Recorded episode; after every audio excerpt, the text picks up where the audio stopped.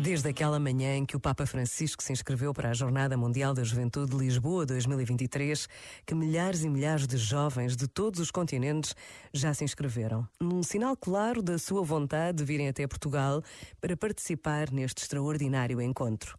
E à medida que o tempo passa, vai crescendo a consciência da dimensão do que nos espera.